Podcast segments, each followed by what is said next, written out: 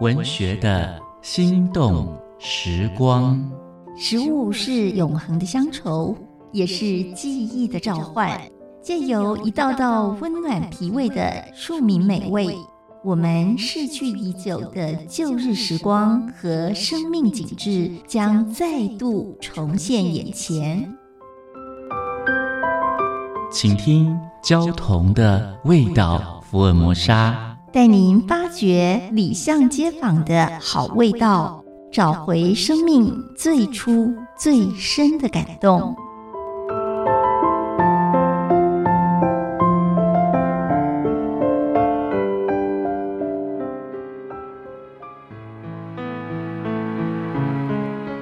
大家好，我是焦桐，今天跟大家分享白斩鸡。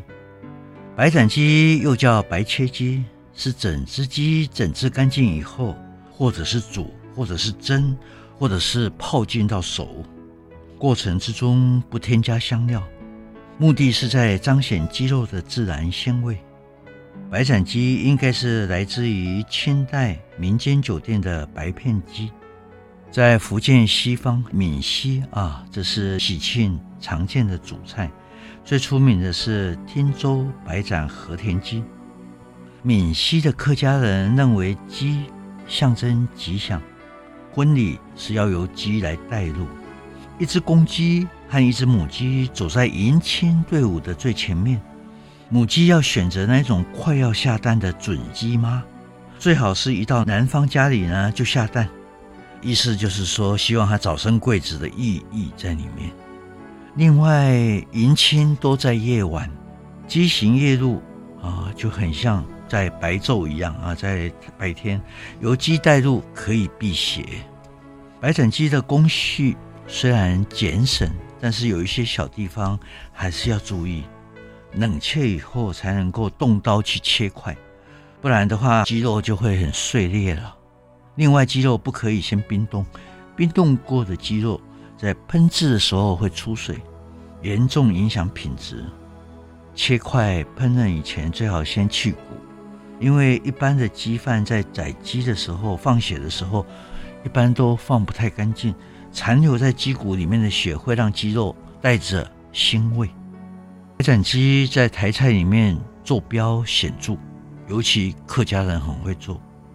我大二的时候到女朋友家做客，家族里面的长孙女第一次带男朋友回家，哇，这保守的客家村是大事情啊！叔叔、伯伯、阿姨、姑姑全部到齐了，席开三桌。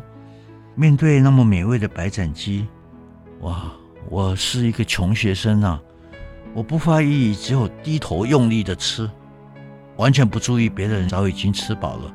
很礼貌的坐在桌前陪伴着我。他们看我桌上堆积很可观的骨头，而且一时片刻好像没有要停止的意思。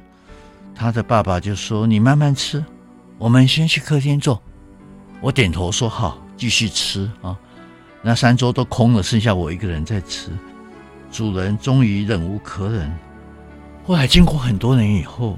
我的太太知道他这样讲不会伤害我的自尊心的时候，才告诉我，那一天我独自一个人留在餐桌前面吃白斩鸡，他的妹妹把他拉到旁边，很惊讶地说：“你男朋友怎么那么会吃啊？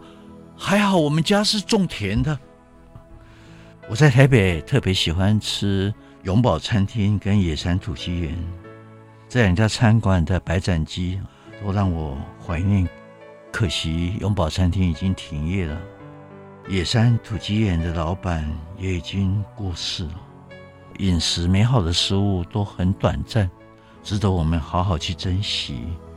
成功的白斩鸡总是细皮嫩肉，带着清新脱俗的美感，好像对青春的礼赞。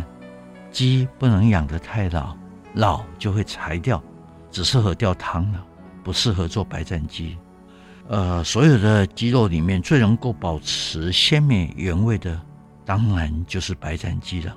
美好的食材总会唤起我们的记忆和情感。文学的心动时光，交同与您品尝岁月的美好记忆。